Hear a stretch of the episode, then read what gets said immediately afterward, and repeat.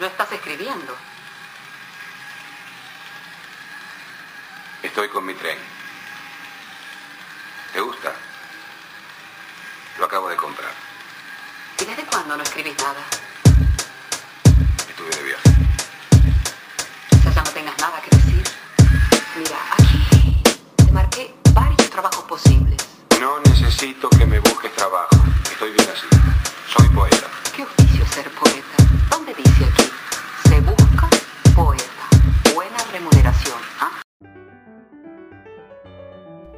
Bienvenidos a mi podcast, Se Busca Poeta. Hoy vamos a hablar de un libro particularmente que se llama La hora de clase de Massimo Recalcati, que me parece todos los profesores deberíamos tener presente por la descripción que hace de la escuela o del estado de la escuela en la actualidad, en tiempos del hiperhedonismo. Recalcati plantea que la escuela ha tenido un par de estadios que deberíamos trascender. Me parece que no hay en el libro una intención evangelizadora de estas que suele manejar mucho la pedagogía asistida por la psicología. Quienes hayan escuchado, me conozcan, sabrán que tengo una gran adversión por este par de disciplinas. Sin embargo, creo que el libro no va por el asunto de querer evangelizar y darnos darnos una cantaleta sobre lo que deberíamos hacer. Si hay una propuesta, me parece más bien que es un anhelo, un anhelo hacia lo imposible, pero está ahí. Bien, Recalcati plantea la idea de que la escuela ha tenido en sus inicios desde la ilustración hasta el siglo XX una escuela de carácter edípica. Tenemos que remitir que este personaje psicoanalista y que obviamente como Freud pues va a tratar de usar el mito para explicarnos ciertas cuestiones. Entonces, en este caso, echando mano sobre el mito de Edipo, nos plantea la situación problemática que Edipo tiene con su padre, incluso pues a la hora de, matar a Layo hay una situación ahí problemática, planteada también mucho en la cultura de los griegos, entonces nos dice que lo que ocurre con la escuela edípica es pues básicamente una escuela que dirían los pedagogos de carácter tradicional. Una escuela en donde eh, hay un profesor que ostenta el poder y que lo ejerce en contra de los alumnos y entonces el alumno establece una relación problemática con el profesor padre, el maestro padre. La, la intención, en este caso la direccionalidad del conocimiento es vertical y de arriba hacia abajo. El alumno en esta escuela es un recipiente que debe ser llenado y que se opone eh, en disciplina al profesor. Entonces lo plantea Máximo Recalcati diciéndonos que es un momento que se ha trascendido. Las escuelas han dejado de ser así, bueno, salvo que hablemos de una escuela militarizada que resultaría anacrónica, pero está ahí. Después nos encontramos con la explicación de lo que pasa en los años 60 y de toda esta revolución eh, y liberación de el espíritu ¿no? Si en los años 60 se tenía un padre que te decía, tú no puedes hacer estas cosas, pues hay un revuelo en, eh, en estos tiempos, en muchas generaciones de muchos países diciendo, ¿por qué yo no puedo? Y tenemos el 68 en México, pero también tenemos en París y en otros lugares. Entonces, esta revuelta del espíritu liberal se termina relacionando de acuerdo al texto con las prácticas eh, de los hippies, ¿no? El, hippie que no acepta eh, la bota del militar en su cabeza y que va y protesta y que además vive en una comuna y vive el amor libre y es una especie de animalito. Bueno, pues lo que nos dice eh, Recalcati es que la escuela edípica ha dado paso a la hija que sería la escuela Narciso. Y la escuela Narciso pues es completamente liberal, eh, de una dinámica en la que incluso pues el propio estudiante puede elegir lo que quiere estudiar a la hora que quiere, con las ganas que quiere estudiar. Entonces, Edipo tiene a Narciso, Narciso es este ser mítico enamorado de sí mismo, onanista, que no hace más que mirarse absorto al espejo, enamorado de su propia imagen. Y si lo vemos Así, pensemos en nuestros adolescentes que, además lo dice Recalcati, viven un efecto hipnotizante, vivimos, me parece, hipnotizados por el celular, ensimismados en el celular que pues nos hipnotiza, ¿no? Y que eh, está buscando, la gente busca desesperadamente captar la atención esa intención es ahora la que me está moviendo a hacer un podcast sobre un libro en donde se habla de este tipo de asuntos. Entonces, lo extraordinario es que plantea la situación grave que vive la escuela con esta, con esta forma tan liberal.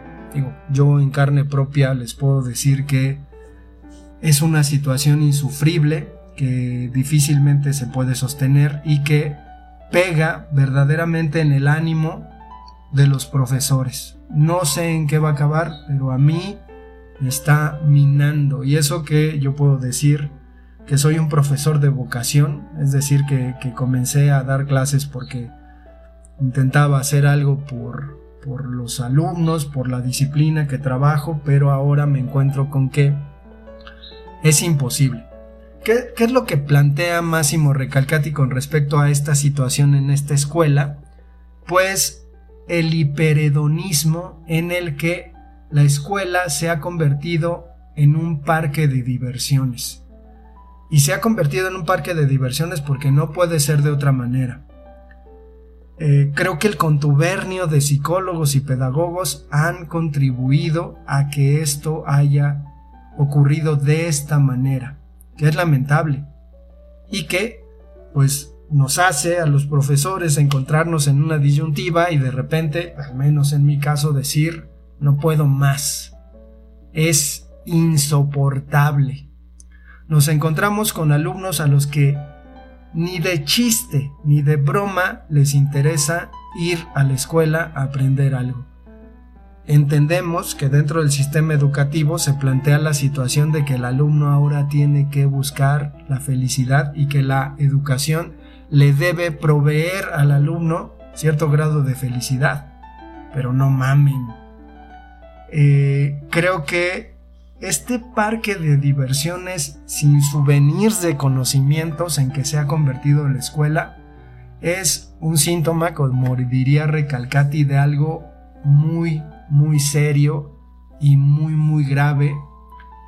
Y difícilmente en las escuelas hay un espacio en donde esto se pueda comentar eh, porque no todos le entran a leer un libro, no todos quieren discutir el contenido de un libro. Este libro pues es del 2016 publicado por, por Anagrama en su colección esta cafecita Argumentos, pero es un libro que deberíamos conocer incluso padres de familia, porque pues lo que plantea Recalcati, que insisto, es algo que se vive, que se vive todos los días, es que estos padres de los alumnos hiperedonistas, pues son adultos hiperedonistas, que están hipnotizados por sus celulares y que enamorados de sus hijos, hacen equipo con ellos para que estos adolescentes se conviertan en entes intocables. Personas caprichosas, personas berrinchudas que suponen tener la razón porque se les da su regalada gana, que es algo que tenemos en el mundo, que es algo que vivimos constantemente y ahí están las redes sociales para eh, corroborarlo.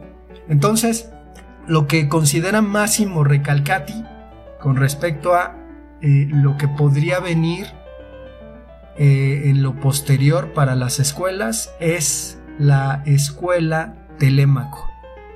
Pero vamos a mandar una canción que me encanta porque recuerdo mis años de adolescente en la secundaria 106 Antonio Ballesteros Usano, en alto vuelo la secundaria 106, me acuerdo del himno, pero vamos a cantar una canción que se llama La Pinta de Café Tacuba y que me recuerda esos tiempos en donde pues yo también me iba de pinta y no me dedicaba a joder a los profesores en el salón de clases.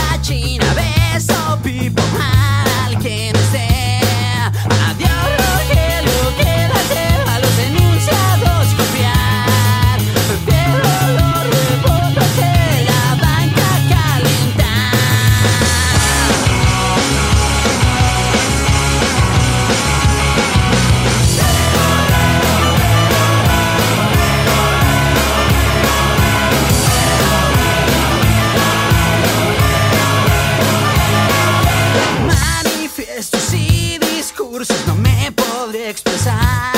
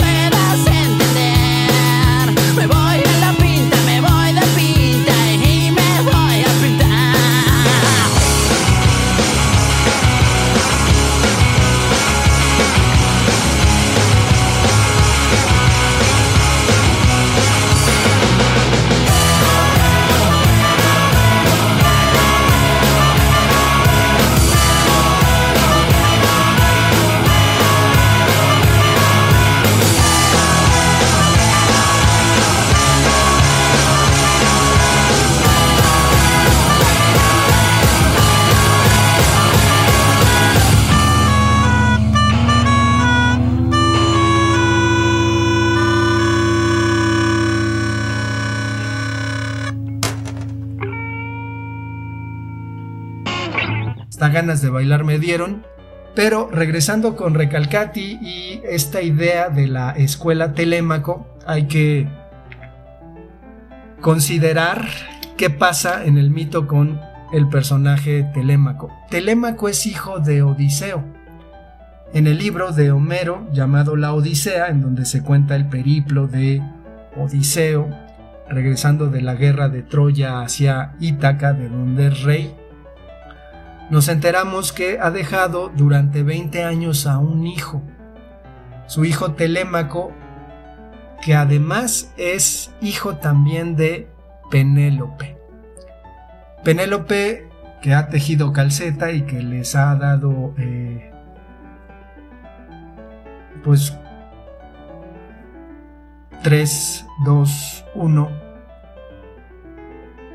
atole con el dedo a los pretendientes para esperar a que regrese su esposo Odiseo y se, se encargue de ellos, pues tenemos a Telémaco que es un personaje esperanzado un poquito al estilo de la propia Penélope que espera, eh, aguardando el regreso de su esposo. Eh, al final, Odiseo regresa. Y Telémaco no lo reconoce porque Odiseo, gracias a la diosa Atenea, está convertido en un anciano. Solo su perro lo reconoce, pero en la parte final de la, de la Odisea, Odiseo es descubierto como, como este anciano arquero que está dentro de una disputa con los, con los pretendientes de Penélope y es ahí a donde a Telémaco se le revela la figura, ansiada figura del padre. Eh, a quien ayuda desquitándose de los pretendientes de su madre. Sin embargo, eh, el texto de Recalcati plantea esta escuela telémaco en el sentido de que el profesor debe regresar a la escuela. Yo no tengo idea de cómo se pueda hacer esta machincuepa intelectual, de cómo yo mismo podría retomar el orden en una escuela sumergida en el caos de la diversión absoluta, pero plantea esta cuestión, ¿no?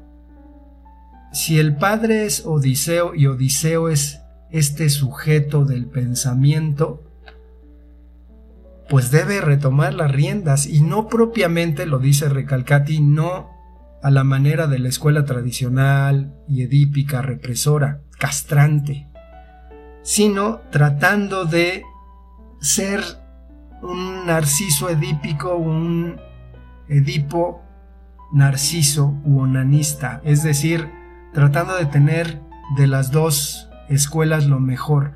¿Qué pasa con Telémaco? Se encuentra a la hora de que su padre se revela delante de los pretendientes.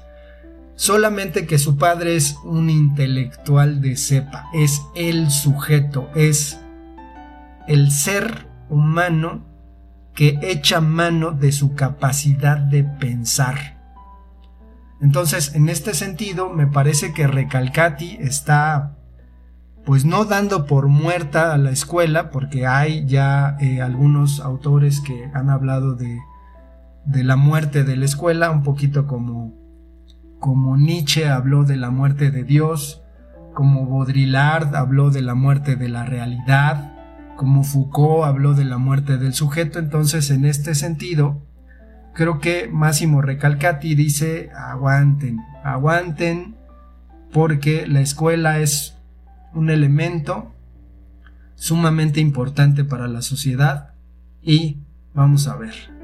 En tanto, yo espero tomarme unas vacaciones porque sencillamente es, como dije en este episodio, insostenible.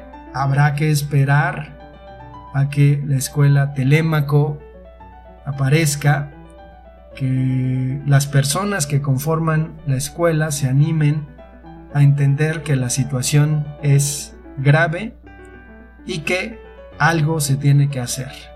Vamos a terminar este episodio de Se Busca Poeta y los dejamos con una canción de Joan Manuel Serrat porque recuerdo la historia de amor entre Penélope y Odiseo la canción se llama Penélope.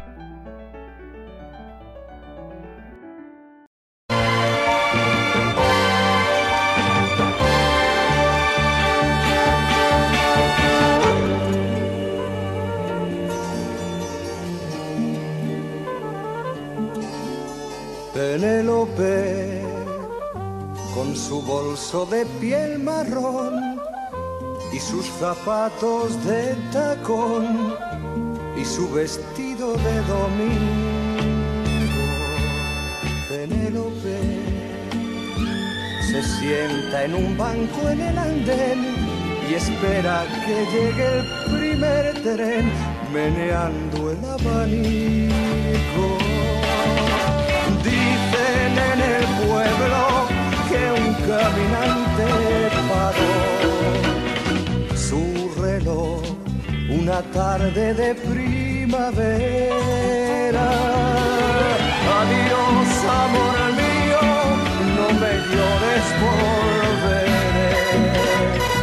Antes que de los sauces caigan las hojas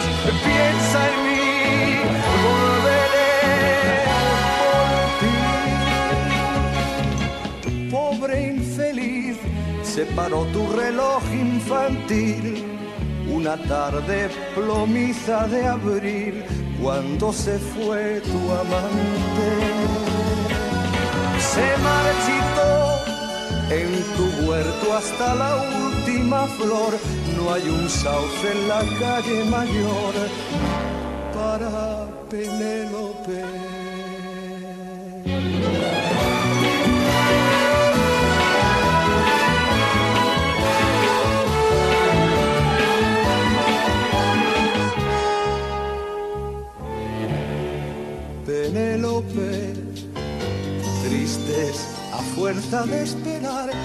Ojos parecen brillar si un tren silba lo lejos. Penélope, uno tras otro los ve pasar, mira sus caras, les oye hablar, para ellas son muñecos. Dicen en el pueblo que el caminante. Encontró en su banco de pino verde. La llamó Penélope, mi amante fiel, mi paz. Deja ya de tejer sueños en tu mente. Mírame, soy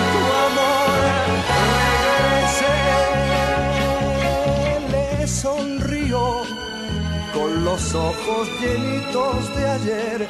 No era así su cara ni su piel. Tú no eres quien yo espero. Y se quedó con su bolso de piel marrón y sus zapatitos de tacón sentada en la